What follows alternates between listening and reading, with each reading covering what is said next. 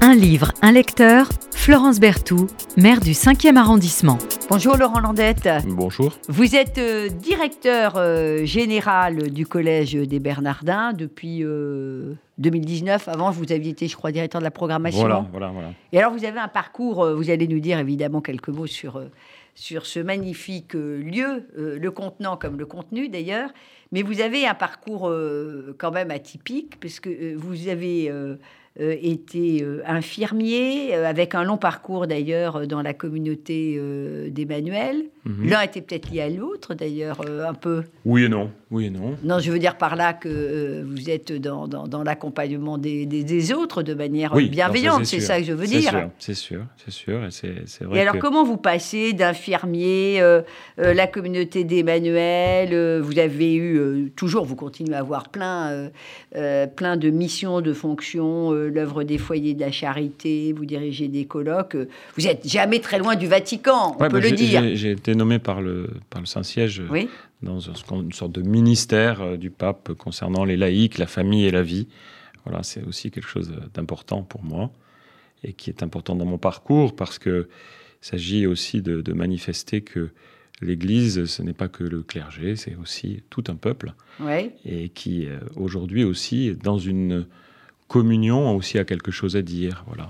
On identifie un peu trop l'Église à une hiérarchie, alors que l'Église, c'est un, c'est un peuple. C'est un peuple. Et, parfois, euh, l'assimilation euh, à la hiérarchie ne fait pas que du bien. Non, non, non. Euh, que du bien à ce que porte ou ce qui est censé porter, porter l'Église. Comment vous êtes arrivé directeur général du Collège de Bernardin? Oh. Comment d'infirmier, de manière un peu caricaturale mhm. en présentation, on passe d'infirmier euh, alors, il y, a eu, j'ai regardé, il y a un long parcours, mais à directeur général du Collège des Bernardins. Alors, c'est peut-être pas moi à le dire, mais en tout cas, moi, je, dirais que c'est peut-être la Providence avec. Euh, voilà, c'est. Oui, enfin, c'est pas que la Providence. non, enfin. Il faut quand même avoir quelques compétences, il faut avoir beaucoup euh, travaillé. Voilà, pas mal. Oui, ça, tombe pas du ciel, si, me, si vous me permettez. Totalement. Non, j'ai exercé cette profession effectivement aussi un peu comme en, libéral. Donc ça, ça m'a permis aussi de, toucher à des questions aussi entrepreneuriales, d'une certaine manière. Et puis ensuite, euh, j'ai été nommé responsable de, grands événements, puisque j'ai organisé pendant plusieurs années les sessions d'été à Paris-le-Monial donc euh, avec euh, des milliers de personnes qui viennent. Donc en fait, c'était la logistique, c'était l'ensemble de, de l'accueil. Alors dites, ce que c'est pour les auditeurs qui connaissent pas forcément. C'est un c'est un lieu en, Bourgogne, dans le centre de la France, euh, qui est le lieu d'origine du Sacré-Cœur. Voilà. Et donc, euh, c'est un, un, lieu, ça nous amènera peut-être aussi au, livre dont on va parler tout à l'heure, mais où, euh, qui, qui, qui, invite à sortir des fausses dévotions pour rentrer vraiment dans. C'est très beau, pareil, Oui, hein. c'est magnifique. C'est un lieu clunisien. Ah. Et donc, qui aujourd'hui accueille de très nombreux pèlerins et qui témoigne de ce message que Dieu est amour et que Dieu regarde toute personne avec amour et que chaque personne est la personne que Dieu aime. Alors, même si vous n'êtes pas croyant, allez à Paray-le-Monial, qui est un endroit absolument magique et qui de toute façon vous élève spirituellement. Totalement. De toute façon vous élève voilà. Puis après, donc, euh, j'étais responsable d'une association en, France. Après, j'étais responsable d'une communauté euh, au niveau international, parce que la communauté de l'Emmanuel est présente dans une soixantaine de pays. Soixantaine de pays. Voilà, j'ai ravi à peu près un peu tous ces, tous ces, voilà. Et puis après, je pense qu'on m'a repéré sûrement. et puis voilà. Et puis, euh, et puis aujourd'hui. Et alors, vous vous venez sous une forme de provocation que j'aime beaucoup. Euh, je dois dire. Ah, je suis un petit peu provocateur. Euh, parce que quand on est directeur général du Collège des Bernardins, euh, choisir Tartuffe. Alors moi, c'est un immense bonheur parce que ça m'a permis de me replonger dans Tartuffe. On a tous lu euh, Tartuffe, euh, qui fait partie avec le Misanthrope et Don Juan peut-être des, des, 3-4 pièces chez Molière qui ont un statut un peu particulier, qui est beaucoup plus élaboré. Mais alors là, Tartuffe aurait pu ne jamais sortir à cause justement de l'Église. Parce mhm. qu'il y a quand même eu trois versions. Mhm. Euh, et l'Église n'était pas tendre sur, euh, sur ce Tartuffe. Euh, donc vous choisissez Tartuffe parce que, vous allez nous expliquer pourquoi, c'est aussi le 400e anniversaire de la naissance de Molière. C'est ça. Bon, donc ça c'est quand même important.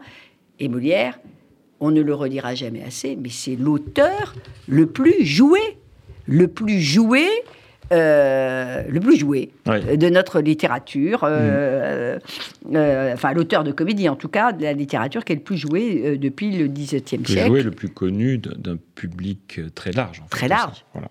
C'est ça qui est très intéressant. Bien sûr. Parce que en fait, c'est pas c'est pas une c'est pas des comédies pour un public élitiste. Et c'est ça qui m'intéresse aussi. Oui, c'est vraiment le, la, mm. transmission Molière, mm. avec en plus ce côté très paradoxal qu'il ne va quand même cesser de remettre euh, en, cause, euh, on pourrait dire, l'ordre social. Mhm. Euh, en tout cas, l'ordre de ce social dans ce qu'il a d'hypocrite, mhm. d'inéquitable, d'inégalitaire. Et il est tout en bénéficiant de la protection du frère du roi, puis du roi lui-même. C'est ça. C'est quand même incroyable, ce personnage. Oui, parce qu'il est fin, en fait. Et, et je pense qu'en fait, moi, si, si j'ai choisi Molière aussi historiquement, moi j'avais une maman qui était, qui était enseignante et qui, euh, en 1978, nous avait amené voir le film d'Ariam Nouchkine, ah. ce magnifique Molière, qui était un très long film. Très long Oui, très long film. Et je me rappelle, j'avais été, euh, bon, j'étais tout jeune, hein, j'avais été absolument saisi euh, de, à la fois de la force du personnage, mais aussi de la violence dans laquelle il évoluait. Hum. voilà, cet homme qui perd sa maman à force de saigner, euh, sous la pression des médecins. Et on retrouvera ça dans ses... Et on retrouvera ça dans son œuvre. Dans ses comédies, mais avec de la distanciation et mm. avec une capacité à mettre à chaque fois de l'humour. Mm, c'est ça. Incroyable. Et de, et de, la distance. Et c'est ça, je pense, qui fait aussi sa, sa richesse, c'est qu'il se situe toujours sur une ligne de crête qui lui permet de, à la fois de dénoncer, mais aussi d'annoncer. Voilà. D'annoncer. Donc là, on voit à peu près euh, où se situe Laurent Landette, directeur général euh, du collège des Bernardins. Alors, Tartuffe sort en 1669. Vous avez un manuscrit qui est celui qui a été joué à la Comédie Française. C'est la première version parce qu'il y a eu trois versions. Voilà, c'est ça qui est intéressant. Et puis c'est celle que j'ai vue aussi ces derniers jours et qui m'a absolument saisi dans sa, dans sa représentation, parce que c'est extrêmement euh, fort, extrêmement même violent, extrêmement aussi provocateur et, et cru, on peut dire. Et cru. Ah ouais. Et je, je trouve que c'est pour le monde d'aujourd'hui, euh, cette pièce nous révèle qu'elle est absolument d'actualité. Rien n'a bougé. Alors là, rien n'a bougé. Sauf les dévots et les faux dévots. Parce que je me dis, en fait, Mais ils les sont, dévots et les faux sont pas toujours où on croit. Les dévots et les faux dévots, euh, maintenant, ils ne sont plus euh, dans l'Église. il y a d'autres sujets. Il peut y en avoir, il peut y en avoir mais c'est plus le sujet. Le, sujet. Enfin, il faut peut-être redire euh, quand même à nos, à nos auditeurs que euh, Tartuffe, c'est évidemment l'hypocrisie. À l'origine, Tartuffe, c'est un faux bijou. Voilà. Et puis, par, euh, euh, par analogie, bah, le Tartuffe, c'est un hypocrite. Bon. Donc, les hypocrites, il y a des milieux, suivez mon regard, ou alors là, on en a derrière toutes, toutes les portes. Tartuffe sort en 1669. On va peut-être euh, aussi pour les éditeurs être, être sur, sur celui-là aussi, parce que si on fait allusion à des scènes, oui, il euh, faut, bon, il vaut mieux que ça qu'on puisse les trouver. Voilà. Euh, mais on est dans la France ultra catholique du XVIIe siècle où il y a des directeurs de conscience quand même. Oui, puis imprégnés par le jansénisme aussi. Imprégnés par le en fait, c'est parce qu'on dit ultra-catholique, mais ça veut dire quoi, en fait, finalement bah, Il y, avait quand même, il y avait quand même la compagnie, la communauté, pardon, du Saint-Sacrement qui était, qui était vraiment toute puissante. Il y a eu des condamnations à mort qui ont mmh, été mmh, mmh. prononcées à, l'époque, quand on n'était pas, pas dans la ligne. Il y avait un réseau de surveillance absolument incroyable. Justement, parce que en fait, euh, euh, quand on présente une religion euh, qui, en, qui en sert, qui encadre, qui, qui, qui, qui, ne fait que des, qui ne propose que des règles, en fait, finalement, ben, on, sort de l'essence même de la foi. C'est-à-dire qu'en en fait, il s'agit de, de, codifier plus que de... De codifier et de codifier une société pour avoir le pouvoir, en fait, parce que c'est ça, en fait. C'est ça. Et, et, et, en fait, ça nous sort complètement de, la religion, qui en fait est là pour servir Dieu, on peut dire, alors que certains peuvent s'en servir. Voilà. Alors, le, euh, la troisième version euh, sort, et quand la troisième version sort, euh, la mère du roi, Anne d'Autriche, qui était quand même euh, à la vis, celle là. Mmh. Bon, Mmh. fallait pas qu'il y ait un débord. Bon, donc déjà l'ambiance est un peu, euh, l'ambiance est, est- est un peu moins pesante euh, par rapport à ces, à, à ces, à ces exigences euh, religieuses codifiées, comme on dirait. Euh, la compagnie du, du Saint-Sacrement, qui était vraiment toute, toute puissante, a, per- a perdu un peu de, de, de- de son pouvoir. Et, et en fait, ça va être un énorme succès, cet Tartuffe, parce que comme ils ont, comme le public a attendu, Mm. bah, il y a une, évidemment une, une énorme, une énorme euh, curiosité. Qu'est-ce qui vous plaît le plus dans Tartuffe par rapport à d'autres pièces, euh, par exemple de Molière? Qu'est-ce que vous trouvez singulier, peut-être différent? Je trouve que c'est à la fois un drame social et familial. Parce que, en fait, cette scène commence par une, une scène de famille. En fait. Oui, c'est une scène de famille. C'est- c'est- c'est- C'est terrible parce que même la, la- la grand-mère, qui est un peu la matrone, en fait, euh, veut régir un petit peu et codifier justement, Oui. et, sous prétexte de religion, en fait, veut prendre le pouvoir et garde le pouvoir avec son fils. Voilà. Avec son fils. Et Orgon, qui est, qui est, qui est, qui est en fait, euh, qui en fait, Et Orgon est enamouré voilà, d'un personnage. d'un personnage qu'il recueille. Et c'est ça qui est très intéressant, parce qu'en fait, finalement, ça nous, ça, ça nous, ça nous provoque dans notre ma- manière d'accueillir l'autre. Ouais. Voilà. Est-ce que l'accueil de l'autre est une idéologie, ou est-ce qu'on accueille l'autre pour l'autre, ou est-ce qu'on se fait engloutir par cette idéologie de l'accueil de l'autre, ou est-ce que finalement l'accueil de l'autre est un dialogue qui me permet d'avoir un échange de dons? En fait, là, Orgon, il se fait complètement écraser. Il se fait complètement, Ah oui, euh, complètement euh, il fait complètement euh, phagocyté. Voilà. Au Et lieu de l'accueillir vraiment, Oui, en fait, il détruit sa propre famille. Il est en en fait, train- c'est- oui. l'histoire d'une spirale infernale. Oui. C'est pour ça que je pense en fait, c'est une histoire sociale. Parce qu'on peut extrapoler ça à la question de, de l'accueil, la question. Et puis aussi, c'est une histoire familiale. oui. Et puis aussi, c'est une histoire psychologique. Parce qu'en fait, ça dénonce aussi ce qu'on appellerait aujourd'hui L'emprise. et, et les pervers manipulateurs. Parce qu'en fait, ce Tartuffe aujourd'hui, c'est un pervers manipulateur. peut-être que les psychologues diraient ça. Ah, c'est quand même un pervers manipulateur. Ah bah oui, terrible. Mais alors, le génie de Molière, quand même, dans Tartuffe, parmi euh, toutes les. toutes C'est de faire rire autour de ça aussi. C'est de faire rire autour de ça, mais c'est d'attendre ce personnage. C'est-à-dire tout le monde en parle, C'est ça. la famille se déchire, Voilà. mais Tartuffe, on le voit toujours pas arriver, et on le voit euh, arriver quasi au milieu de la pièce. Alors là, on a vraiment envie de le voir apparaître. Enfin, on n'est pas C'est tout ça. à fait au milieu, Oui, on est un peu a, avant, mais on a hâte de, le, de On a voir hâte ce de le personnage dont on parle tant. tout le monde en parle, la famille s'est déchirée, il y a les pour, il y a les anti. euh, bon, Mais Euh, le- le- avec un, un père de famille qui en oublie même sa femme, qui en Ouais. oublie même la santé de sa femme au profit de cet homme qui va très bien et de, il de soucie de sa santé plus que de celle de sa femme. Donc c'est- euh, quand même hallucinant. oui, c'est même- là où on voit la, la puissance parfois de la manipulation euh, sur, sur une personne. quoi. Ouais. Alors, une toute petite note euh, quand même historique, parce que c'est important là de faire un petit peu d'histoire pour comprendre aussi pourquoi euh, le, le roi, dont on dit d'ailleurs qu'il avait ri euh, à la Mhm. première version, qui avait eu lieu plutôt de- devant un parterre euh, extrêmement choisi de la cour, donc Oui. il, il- il avait ri, et puis dès le lendemain, on, interdit la pièce, et on interdit la pièce évidemment parce que bah, l'Église... Profitant d'une absence du roi aussi oui. un petit peu. Voilà. Donc, c'est- profitant d'une qui est parti à la guerre. qui est parti à la guerre, mais enfin bon, il laisse faire. Ceci d'ailleurs expliquant peut-être cela. hein, Voilà. il est- parfois, Mmh, bon, euh, les, mauvaises, euh, les, mauvaises nouvelles, euh, bah, les, tout-puissants préfèrent les faire porter par, par, d'autres. Donc on interdit alors qu'il a, qu'il a, qu'il a, qu'il a ri la, la- veille.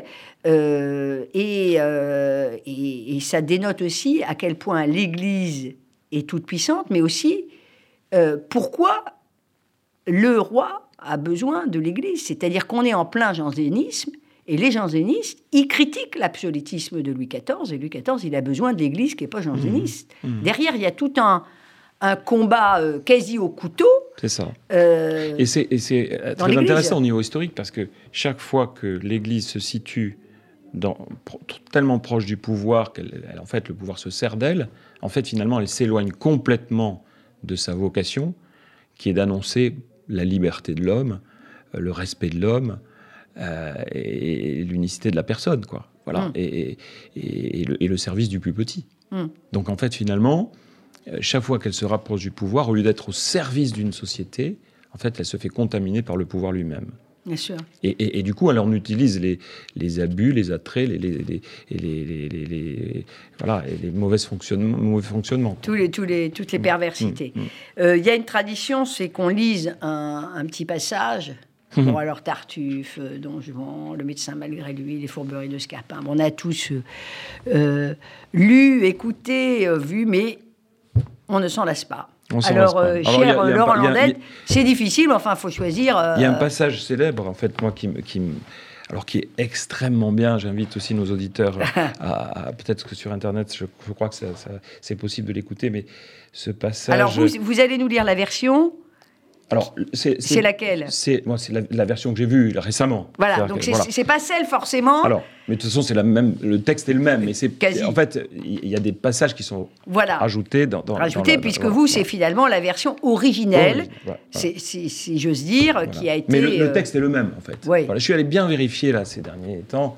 Justement, j'ai comparé pas mal de versions. Et, là, ce que vous allez nous lire, on le retrouve dans le Tartuffe. On le, voilà. Ma, version à moi. C'est hein. intéressant parce que on entend Tartuffe et puis Dorine, la servante, qui en fait joue. Là aussi, elle est maline. Hein. Elle est très maline. Et en fait, ça, ça, montre aussi, cette pièce montre aussi que celui qu'on n'attend pas ou celle qu'on n'attend pas, qui est la servante, après tout, euh, est-ce qu'elle aurait une voix au chapitre? Eh bien, en fait, c'est elle qui mène la danse. Mais c'est souvent et quand, le cas. Et quand il y a un, pouvoir absolu, eh bien, ce sont aussi les petits oui qui nous, qui, nous, qui nous relèvent et qui sont capables de se révolter. Parce que derrière ça, il y a aussi euh, des germes de révolution, en fait, finalement. Parce que le père et la grand-mère euh, ont, en fait une, un pouvoir absolu, écrasant, ils font et défont les mariages, etc.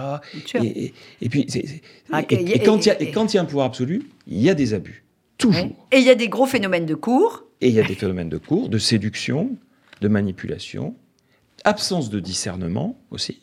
Parce que finalement. Et donc le discernement, là. Et là, en fait, on, en plus, c'est Dominique Blanc particulièrement qui fait Dorine dans, ce, dans, cette pièce qui est, qui est absolument. À la comédie française, au français. Oui, voilà, absolument merveilleuse.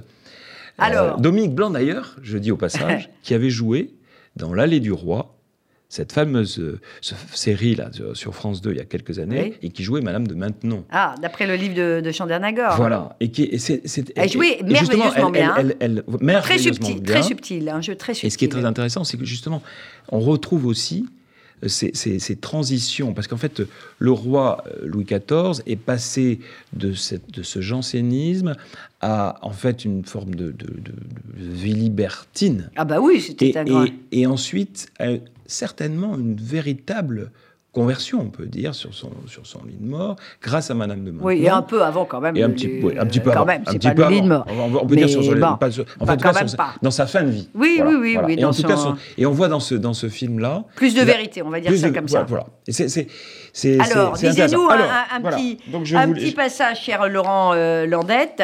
Alors, Tartuffe. Couvrez ce sein que je ne saurais voir par de pareils objets, les âmes sont blessées, et cela fait venir de coupables pensées. Et Dorine répond Vous êtes donc bien tendre à la tentation, et la chair sur vos sens fait grande impression. Certes. Elle est coquine, hein Ah oui, elle est coquine. Elle, certes, je ne sais pas quelle chaleur vous monte, mais à convoiter, moi, je ne suis point si prompte et je vous verrai nu, du haut jusque en bas, que toute votre peau ne me tenterait pas.